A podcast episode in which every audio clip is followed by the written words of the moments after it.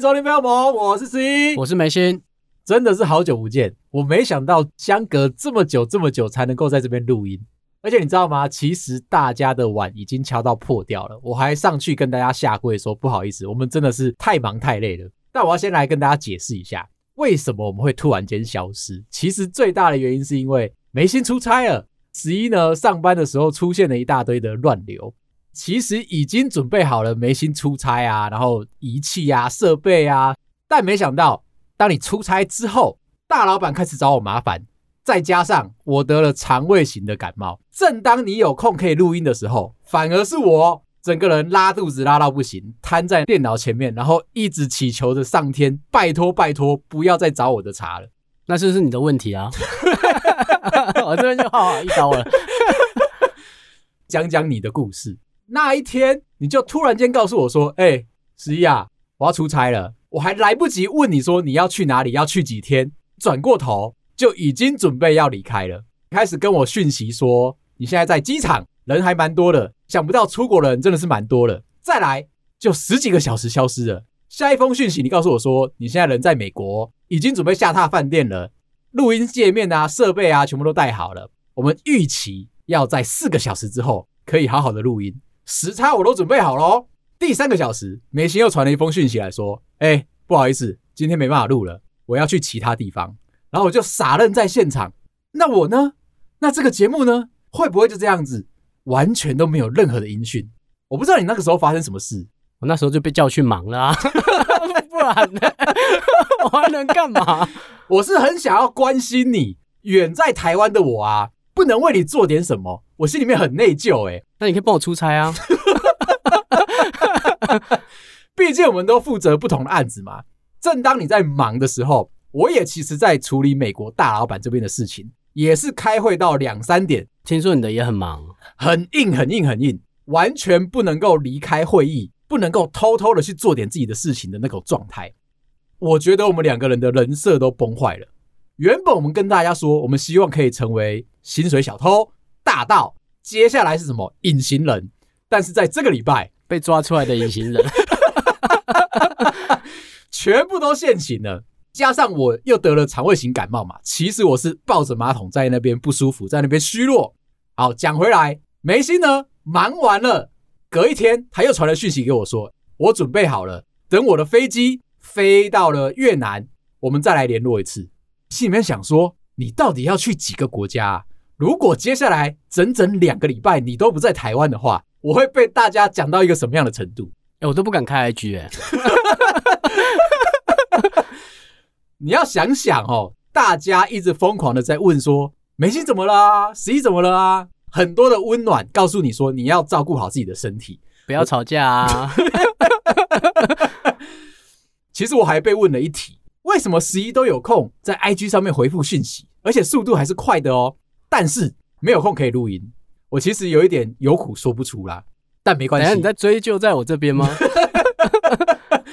我是在跟大家说，其实我们是平凡人。虽然好像这两年来啊，我们真的是全年无休，每个礼拜二、礼拜五都稳定的交出我们的产出，但实际上我们在现实社会当中过得也是跟一般人没两样。大老板出事，然后想要找你开刀的时候，我们也会是活在那个比较痛苦的当下。这一次看到梅心出差的这个频率之夸张，去了美国，又去了越南，又去了菲律宾，最后还回来了台湾，还在持续的开会，我心里面真的很内疚。这个两次三，那你可以减一些我的工作啊，我不会介意啊。两次三次，你飞到不同的国家，我们就重新 re 了一下 schedule，到底能不能录？你有空的时候，我肚子痛；我有空的时候，你又被老板叫去。整整一整个礼拜，我要先问你啦，心情到底是怎么样？我觉得有点好像欠了什么东西的感觉，嗯，欠老板的。其实大家也是我们的老板，只是说哦，在现阶段，我们可能还是要先掌握好可以吃饭的这个老本，才有空可以来跟大家好好的阐述一下最近发生的事情。像我啊，因为肠胃型感冒的关系啊，一直啊都是在厕所跟电脑前面看着你的讯息。我是那种看着你跟我的对话框，我想笑笑不出来，而且我心里面充满了期待哦。为什么你想笑我啊？为什么要这么黑暗呢？你有没有一种心情啊，是在看着他已经在打字，这个时候讯息不是会跳出来说对方正在 key in 吗？然后我就想，下一句话会不会告诉我说我们可以录了？但你给我的通常都是你去死，有这么黑暗吗？你给我的都是我们要再重新 reschedule，我又要出去哪里哪里，不停的调整自己的情绪，包含在。没心不能录音啊，包含在被老板骂啊，包含在肚子痛啊，这三个心情里面循环。所以现在呢，你就想离婚了？这是最后的结果吗？现在呢，我就想跟你说一句：好久不见，真的是好久不见。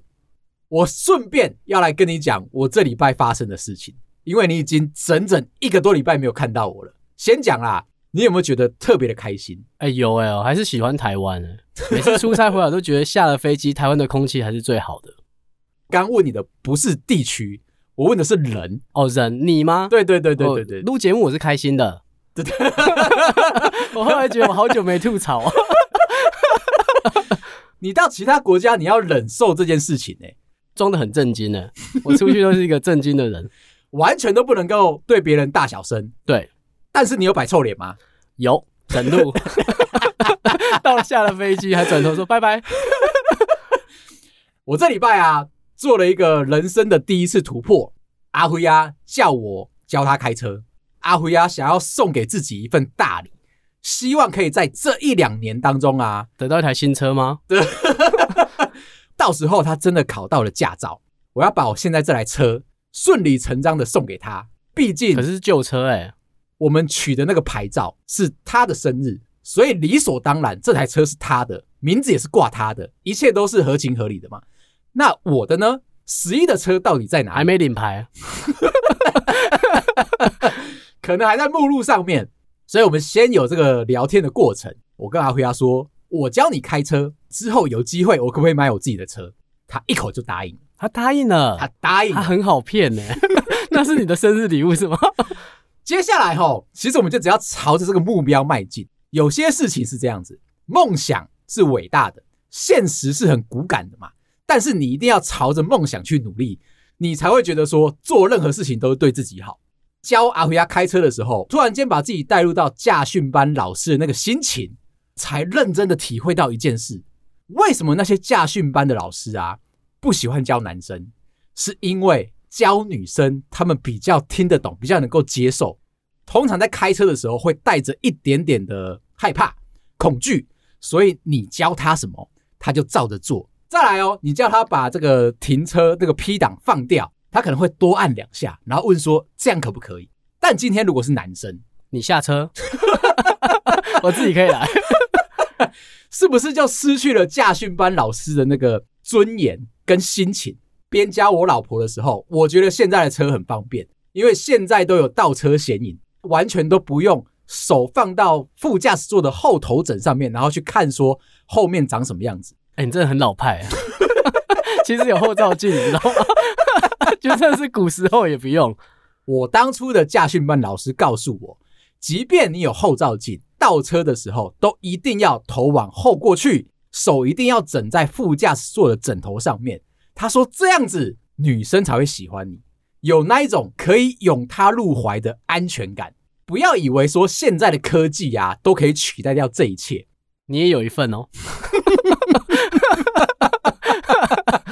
边教我老婆开车的时候啊，发觉到一件事情：如果到时候她要去考试，我应该要保持着什么心情？预期她会考很多次，还是你觉得说你是一个好的教练？她学的状况好吗？我们现在学会了排档、油门、刹车、方向盘，左转一圈半到底，右转一圈半到底，前进。车子有发动吗？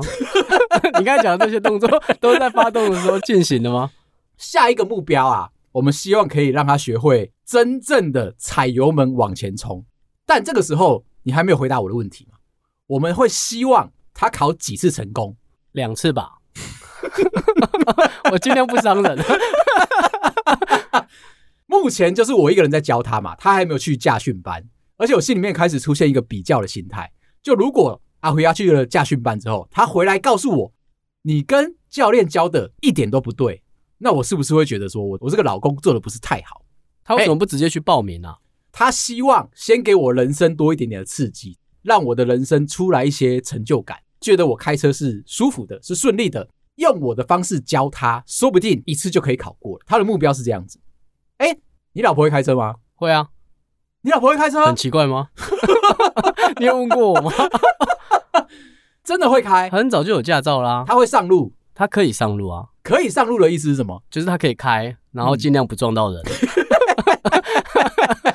他当初是怎么练的？报了驾训班，然后出来，我们也买了车。他就说：“我可以开开看吗？”我就说：“好啊。”现在在台南，你就开开看啊。就某一次是去台南玩，我没有不进的意思，就是那边路比较宽呐。哦，你就开啊。他会转弯？会，当然会啊。瞧不起台南哦？不是，我是说，其实我在询问各大的朋友，怎么样教老婆开车会比较方便。其中一个朋友撂下一句狠话，直接带老婆去开山路练习。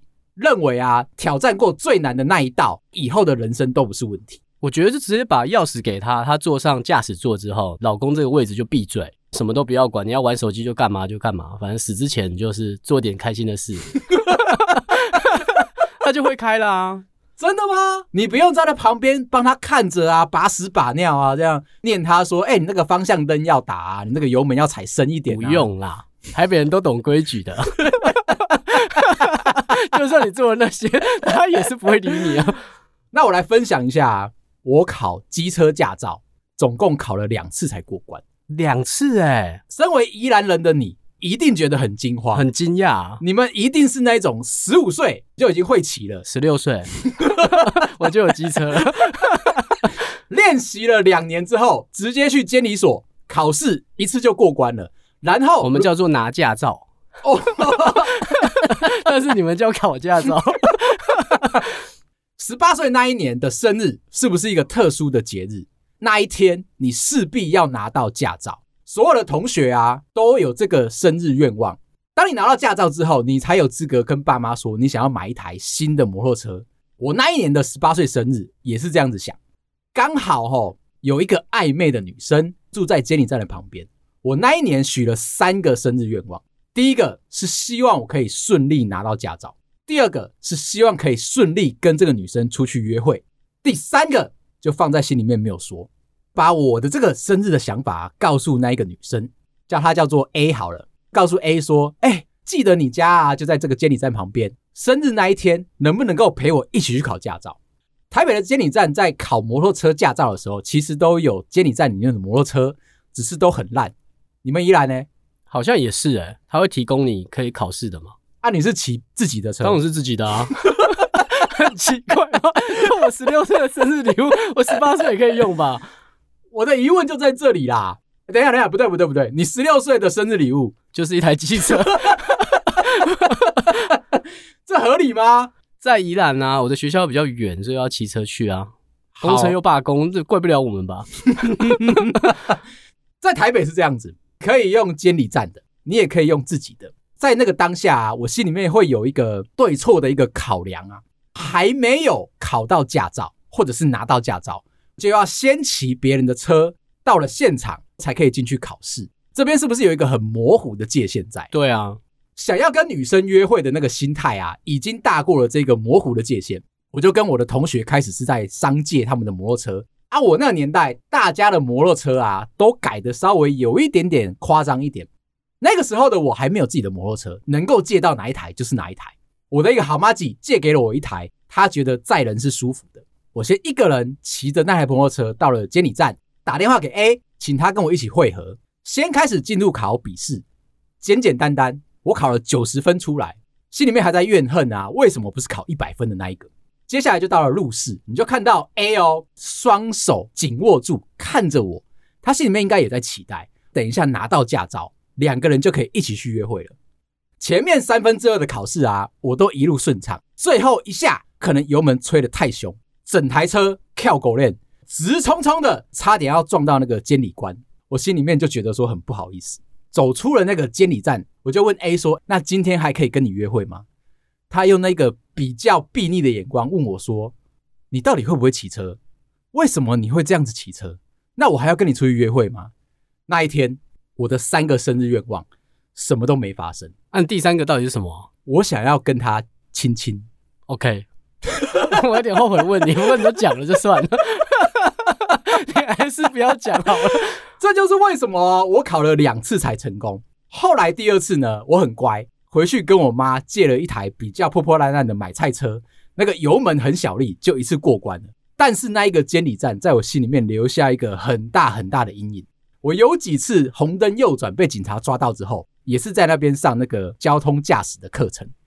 不过你知道吗？台湾考那个驾照啊，并没有所谓的上限。考机车我记得是，如果你第一次失败的话，你要隔七天才可以考第二次。那你猜猜看？台湾目前考机车驾照最高的次数到多少？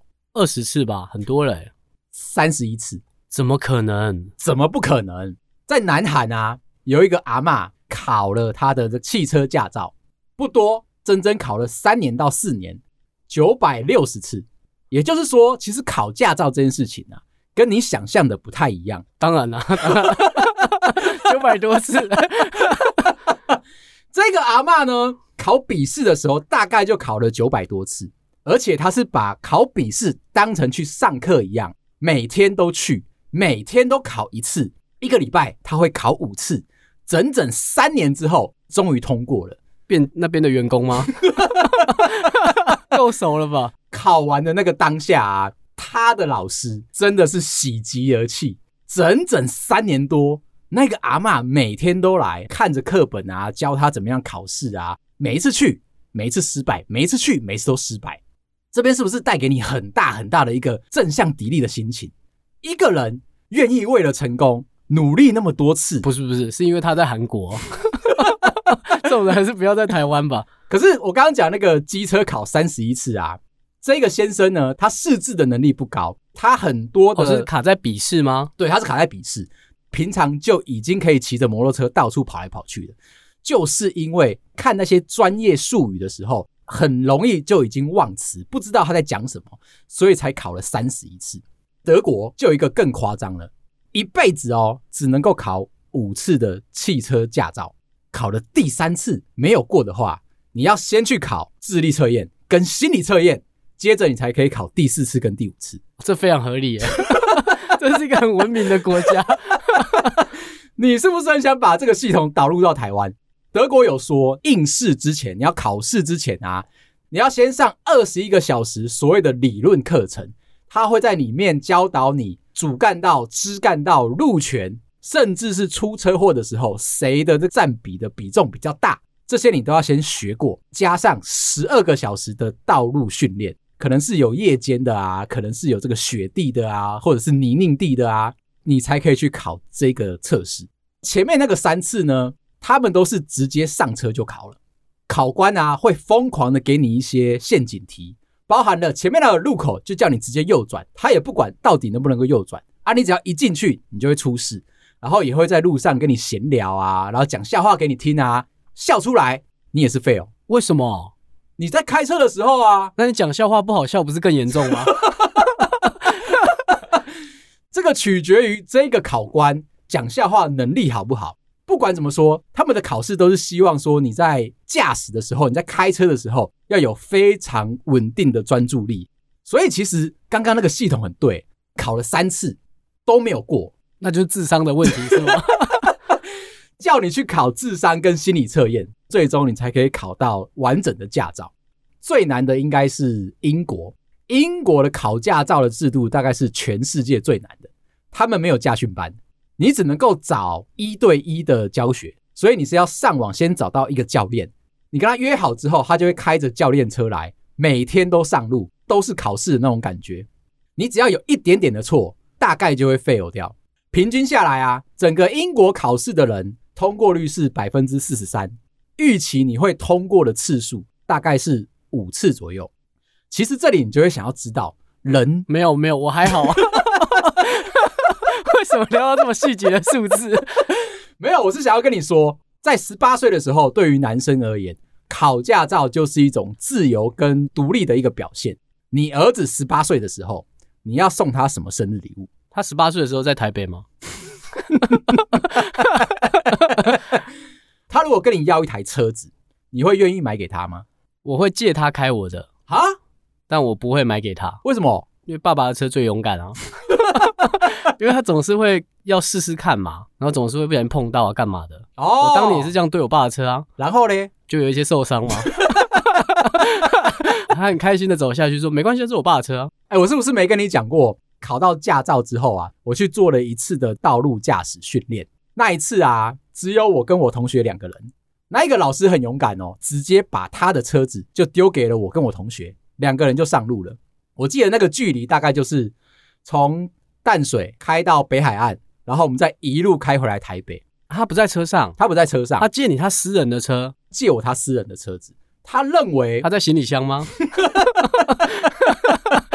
是不是很想出来啊？他认为我跟我同学哈，因为是在驾训班高分毕业的，上路也是理所当然的。我还记得那是一台你上的车子。我们讲好了，中间某一个点的时候，两个人要互相交换。这件事情失败了，我们两个人呢没办法停下来。为什么？不敢停下来啊！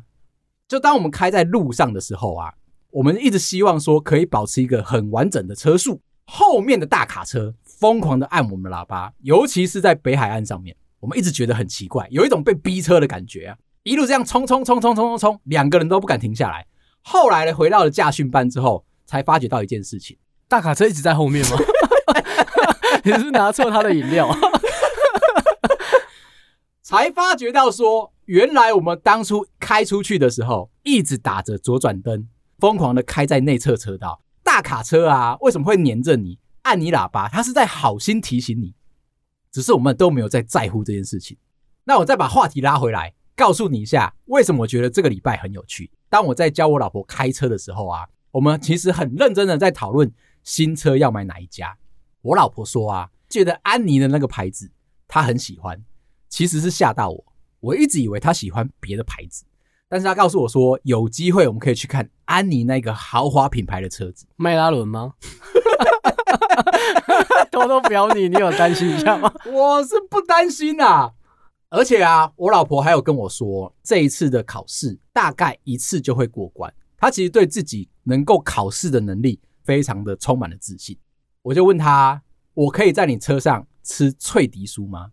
哦，脆皮酥很狠哦。这真的蛮狠的。吃其他的东西的话，可能都没有脆皮酥来的相对过分。你要确定老公或老婆爱不爱你，只需要在他开车的时候带一碗酸辣汤，泼倒，直接掐豆在他的车子里面。他如果没有骂你，那就表示你跟他是真爱。那他如果骂你呢？那就表示那个酸辣汤 真的是一个伤害，是吗？你觉得这样可以吗？洒出来我不太会生气耶。那我们的情境会变，但是如果是倒出来的话，就会生气。今天是你老婆开车，开了车当然还是你的。接着呢，你就下去随便在宜兰买了一个蒜味肉羹，上来之后啊，一不小心你可能脚无力呀、啊，你可能手抖啊，不小心掐掐抖，整摊的那个蒜味肉羹瘫倒在后座上面。哎、欸，你这举例蛮狠的，因为是蒜味肉羹，这个味道会黏很久。我还不敢问你是哪一家哦，但是我们就想说是宜兰知名的蒜味肉羹，可能还有加绿豆沙啦。两个东西都掐掐抖了，不小心翻倒在地板上面。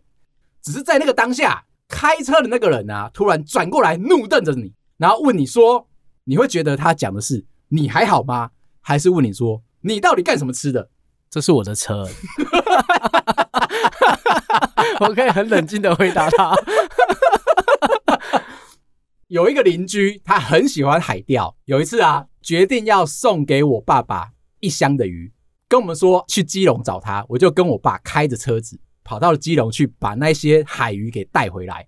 那一位朋友很热情，带来的海鱼啊，完全没有任何的保存，所以我们就是把那只鱼放到了保丽龙箱里面，再把海水灌进去。一路的从基隆开回来台北，边开的时候我们就想说啊，一定没问题的嘛。回到台北，一把后车厢打开来，鱼腥味蔓延在整个车子里面。哦，那怎么可以啊？车要卖掉了吧？我就看看我爸，他也看看我，手足无措。这条鱼值不值得让它沾染到所有的味道在你的车子里面？好像不值得。可是你如果不把它清理掉的话，不是很痛苦吗？后来啊，我爸爸就打电话给他的朋友，跟他说：“哎、欸，帮我放生回去。” 有这么负责吗？后来啊，朋友就直接告诉我爸，那种东西哦，你不需要特别去处理啦。我就开了一整个月的车子，窗户那些全部都没有关，整整一个月开着那个通风的车子，才让那个鱼腥味走掉。另外啊，继续跟我老婆在聊，假设载着一个朋友啊，不小心把他用过的卫生纸塞在你车子的缝缝里面的话，可不可以？我觉得可以，因为你会做，不是因为我老婆会做。他为什么要做这件事？他就是说我儿子要用的哦。小时候搭我爸的车，我都是塞口香糖。小时候其实很怕晕车，爸爸知道说如果晕车会吐，反而会让整个车子更不舒服嘛，他就会带我到便利商店，然后买我最喜欢的飞雷的葡萄口香糖。在那个年纪的我啊，会觉得那是一个莫大的恩赐，而且飞雷口香糖可以吹泡泡，吹得很大很大，不会破掉。我就这样一直吃，一直吃，一直吃。但是口香糖。大概咬它咬超过三十分钟，它就会慢慢硬掉。我觉得咬太久了。你爸只有买一颗给你是吗？为什么不能换一颗？一条不是有大概五六颗吗？我会觉得说，爸爸愿意买这个东西给我很珍贵。飞雷口香糖就一直在广告这个 slogan 啊，可以吹好大好大的泡泡。你要一直尝试，在它还没有完全硬掉之前，到底可以吹了多大？它是一个自我挑战的一个射线。我就这样不停的吃，不停的吃，一颗咬了三十分钟。所以你是口香糖吃到没味道还可以一直吃的人？可以。口香糖的存在不就是为了提神吗？有味道只是让你提神的速度更快一点嘛。可是实际上，你只要有咬它，它就会提神啊。那你可以去抽烟啊。好啦，不要乱嚼。边吃着口香糖边吐着泡泡的时候啊，手边其实没有任何的东西。可以把它包裹起来。我妈妈有教啦，就你要拿卫生纸把口香糖好好的收集起来，这样子才不会造成别人麻烦。可是小时候的我很叛逆，边吃就边把口香糖这样搓一搓、揉一揉，把它捏成一个很紧很紧的球状之后，再把它塞到车子的缝缝里面。这样大概做了五六年吧，一直都没有被发觉到。怎么可能？整个后座都口香糖在那边没发现。我刚刚有讲，你要把它捏的这个紧紧扁扁的，它才可以一层一层一层的叠进去。我在坐我爸的车的时候，我很了解缝缝的空闲区域还有哪一些，并不是没有策略的方法去把它慢慢的把它粘起来。我转过去，你们家要多一个乘客是不是？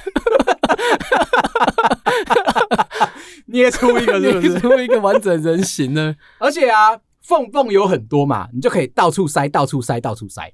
你会不会有一天没办法下车啊？为什么？车缝被粘起来啊！它都已经干掉了啦。直到我长大成人之后，拿到了驾照，接手了，发觉到原来这件事情这么痛苦。其实我忘记我小时候做过这件事情嘛。接手了我爸的车，第一个要件就是要把车子清理干净，包含了以前那些什么鱼腥味啊、奇怪的味道啊，我就开始疯狂的整理我的车。清到缝缝的时候，挖出来。你刚刚说的可能会变成一堆人形的那一堆物体，我其实超后悔的。小时候的我怎么这么不懂事？下一个问题来了，接着再问我老婆啊，我坐在副驾驶座上面，现在把鞋子脱掉，把我的脚放在前挡上面，这样子可不可以？可以，可以。人要在车窗外，人。刚提的这个要求啊，蛮考验人性的。哎，我小时候有这个印象，哎，嗯，以前小时候我爸载着我，然后去载我阿姨从国外回来，这样我们去机场接她，一上车嘛，然后就把脚翘到前面的挡风玻璃那边，嗯，我爸很在乎，但是毕竟她是我妈的妹妹嘛，所以他也不好意思讲什么。但我爸还是很在乎，嗯，但他也是我妈的妹妹，所以我爸就忍下来了。你讲讲看，我强调我爸很在乎。这整个高速公路上面，我就看我爸一直在看那个脚，嗯，但他不能骂，他一直在提醒自己不准骂人。但就这样子开回去到宜兰。后来我就跟我妈说：“哎、欸，爸刚才很在乎那个阿姨把脚放在那边，嗯、我只是想要提醒我妈这件事情。”然后我妈就跑去骂我爸，你说你就不能大方一点吗？自己的妹妹放一下脚会怎样？让她整路没骂，还被我妈骂。我们就设想这个情况：我老婆在开车，我对她做了这件事情，我认为是非常不礼貌的。她跟我说，她可以接受，她可以接受，她可以接受，她就是她是人吗？她很爱我，你要这么想。为了要知道她的底线在哪里，继续往下探底。既然都已经把鞋子脱掉了，你觉得是赤脚好，还是穿着袜子好？这个问题我们先问你。我觉得要穿袜子啊，要穿袜子。我老婆说赤脚。我为什么要回答你？它是一个灵魂拷问。可是我觉得很看人呐、啊。如果那个人蛮干净的、嗯，我觉得我可以。我问过安妮这一题啊，她告诉我说，她以后的对象只要是丢耶 V，是她喜欢的、漂亮的、成熟的、可爱的、性感的，只要是她喜欢的，做这件事情都没有问题。不管是有穿袜子还是没穿袜子。